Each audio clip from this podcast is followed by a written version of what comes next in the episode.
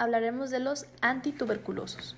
Para esto hay que tener en cuenta que la Mycobacterium tuberculosis es un bacilo ácido alcohol resistente y los antituberculosos van a actuar contra esta bacteria y para esto vamos a dividirlos en aquellos que inhiben la parte de adentro, o sea, el ARN, o los que actúan sobre la pared y la membrana celular.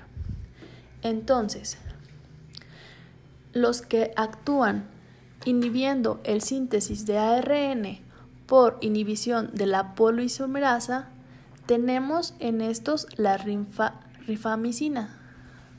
Los cuales son la rifamicina como tal y la rifabutina. Hay que tener en cuenta que estos son BB, bactericidas y bacteriostático.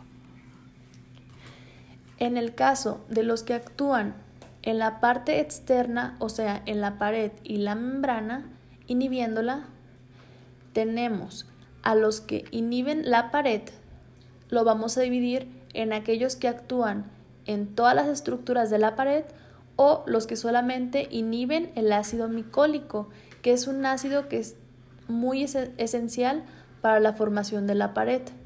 Entonces, aquellos que inhiben el ácido micólico, tenemos las hidracidas, ¿cómo? La isoniacida, la cual también es BB, bactericida bacteriostático. Y aquellos que actúan en todas las estructuras de la pared, tenemos etambutol, el cual solamente es B, bacteriostático.